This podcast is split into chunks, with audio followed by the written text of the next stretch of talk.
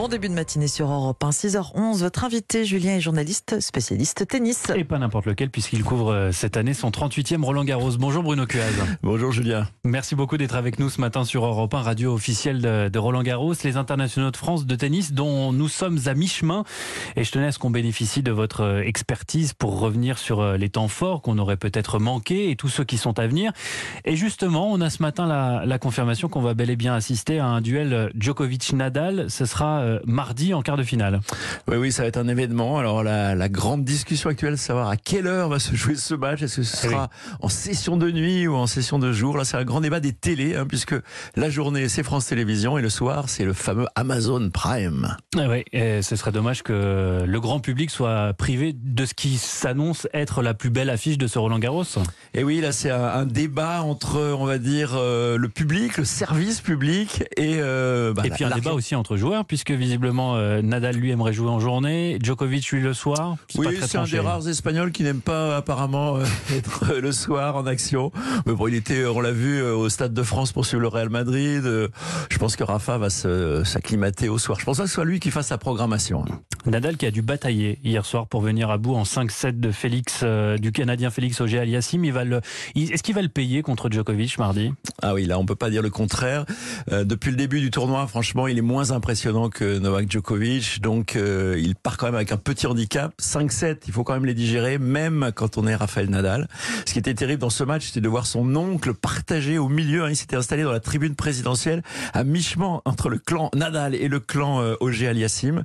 Mais euh, Parce il... que son oncle entraîne le Canadien. Voilà, c'est ça exactement. Il a entraîné évidemment son neveu pendant des années et des années, pour ne pas dire des siècles. Et là, il était vraiment déchiré, Tony Nadal, l'oncle de Rafa.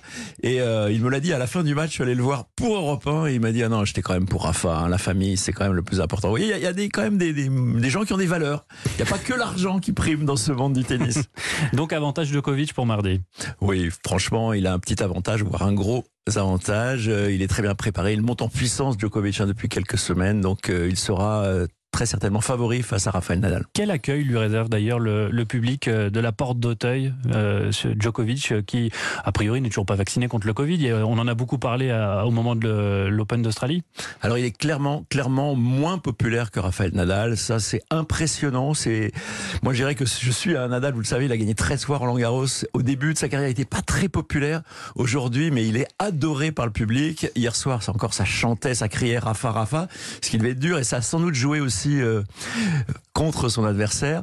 Et Djokovic est quand même beaucoup moins populaire. Ça, ça a été toujours le cas depuis très longtemps. Pour Donc, autant, l'ambiance n'est pas hostile. Non, non, pas hostile. Non, il n'y a mmh. pas de sifflet. Il y a eu des sifflets contre une Française qui a abandonné, qui l'a d'ailleurs euh, assez mal digéré. Alizé Cornet, pour voilà, ne pas la citer. Alizé Cornet. Et euh, le, le, reste, franchement, est assez positif. On peut pas dire qu'il y ait des, des, de l'hostilité, non. Alors, autre sujet, Bruno Cuaz, et non des moindres, euh, pour la deuxième année consécutive, euh, il n'y a aucun bleu en deuxième semaine. Est-ce que ça vous étonne? Bah non, pas du tout. Malheureusement, ça ne nous étonne pas. Euh, J'ai regardé, c'est un chiffre très simple. Hein, vous regardez le classement mondial. Il n'y a pas de, de, Française avant la 40e place mondiale. Donc mmh. voilà, c'est pas illogique qu'elle n'aille pas en, en, deuxième semaine. On recite Alizé Cornet, qui est le leader du tennis féminin français. Et puis côté masculin, c'est pareil. Il y a une sorte de régression, une vague descendante. Après, euh, bah voilà, toute cette euh, belle génération qui est en train de s'en aller. On leur a dit adieu d'ailleurs euh, la semaine dernière. Ouais, Joe Wilfried Songa, Gilles Simon. Il reste encore Richard Gasquet et Gaël Monfils. Quoi, Gaël est blessé, donc n'a pas joué Roland Garros. Donc tout ça fait qu'il faudrait qu'il y ait une, une, relève et on ne la voit pas vraiment venir. Ça devient inquiétant que ça devienne à ce point une habitude que euh, pour la deuxième année consécutive, il n'y a pas de tricolore en deuxième semaine.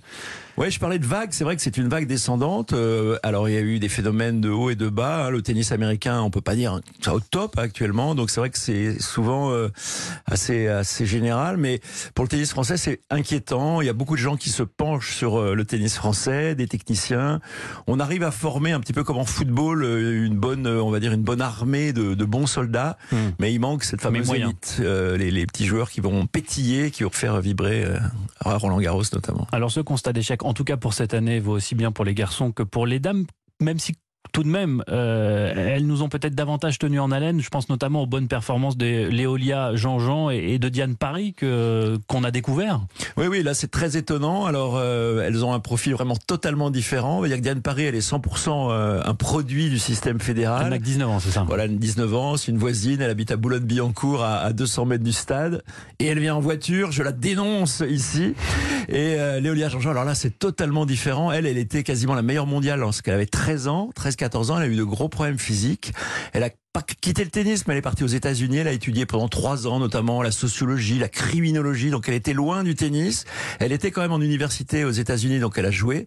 Et puis là, elle est repartie, mais vraiment à zéro. Elle était 1200e mondiale il y a un an et demi. Elle était au RSA il y a quelques mois. Alors elle était également au RSA. Bon, ça, euh, on va dire que ce sont euh, les, les, les, bonnes choses mmh. du système français. Elle a été aidée légèrement, mais là, elle a été impressionnante parce qu'elle a montré qu'elle avait toujours ce talent qu'elle avait lorsqu'elle avait 13 ans. Et euh, elle, c'est un vrai potentiel, mais elle a 26 ans. Donc c'est vrai que c'est un parcours vraiment euh, atypique. Peut-être va-t-elle continuer son chemin vers le sommet, pourquoi pas? Elle en a en tout cas euh, pas mal de qualités. Alors Léolia Jean-Jean était un phénomène en son temps. Euh, on parle d'un autre phénomène à présent, beaucoup, celui du, du jeune espagnol Carlos Alcaraz. Euh, ah oui, c'est une autre dimension. Hein, il là, est vraiment là. très fort. Ah oui, oui, non, mais là, personnellement, et comme beaucoup, beaucoup d'observateurs, je n'ai jamais vu ça. Il a une maturité à 19 ans, une, une marge de progression. C'est-à-dire que là, il est quasiment au sommet, mais il semble encore. Ah non, il dégage une puissance. Il est capable de jouer très, très fort, très long. J'ai jamais vu, non, franchement, je n'ai jamais vu un phénomène pareil à cet âge-là. Alors, va-t-il gagner Roland Garros? Ça reste tout à fait possible, hein, même s'il a eu un match très difficile. On rappelle qu'il a sauvé une balle de match contre son compatriote euh, Portas. Et euh... Mais il a étrié hier soir le russe Kachanov en 3-7. Voilà, voilà. Alors là, évidemment, on attend parce qu'il y a une partie de tableau totalement déséquilibrée où il y a tous les gros bras, donc Djokovic, Nadal et Alcaraz.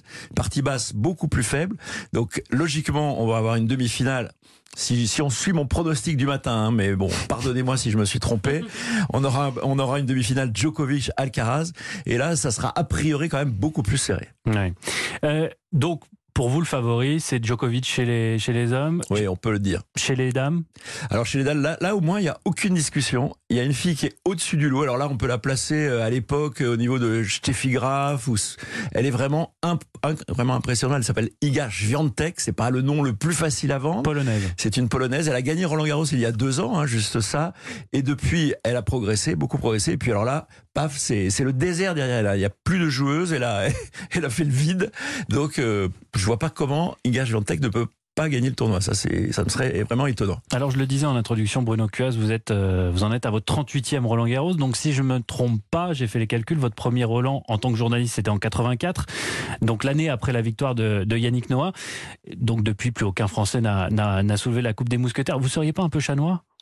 Alors effectivement, vous avez raison, je, commence à me poser la question. Je suis arrivé juste après et j'ai pleuré et j'ai pleuré pour vous dire comme je suis chat noir parce qu'en 84 j'étais à fond pour un certain John McEnroe face à Ivan Lendl. John McEnroe menait 2-7-0 et il a réussi à perdre en 5-7. Il ne s'en est toujours pas remis d'ailleurs, même s'il fait l'idiot. Euh, je peux vous dire qu'il l'a toujours en travers de la gorge, moi aussi. Et donc effectivement, il y a cette histoire du chat noir. Oui, vous avez peut-être raison. Il faut que je m'arrête, c'est ça? Non, non. Il faut, faut, aller jusqu'au 39e Roland Garros, voire au 40. Merci beaucoup Bruno Cuas de nous avoir partagé avec nous votre science de la terre battue sur Europe 1 radio officielle de Roland Garros. Excellente journée à vous. Merci Julien.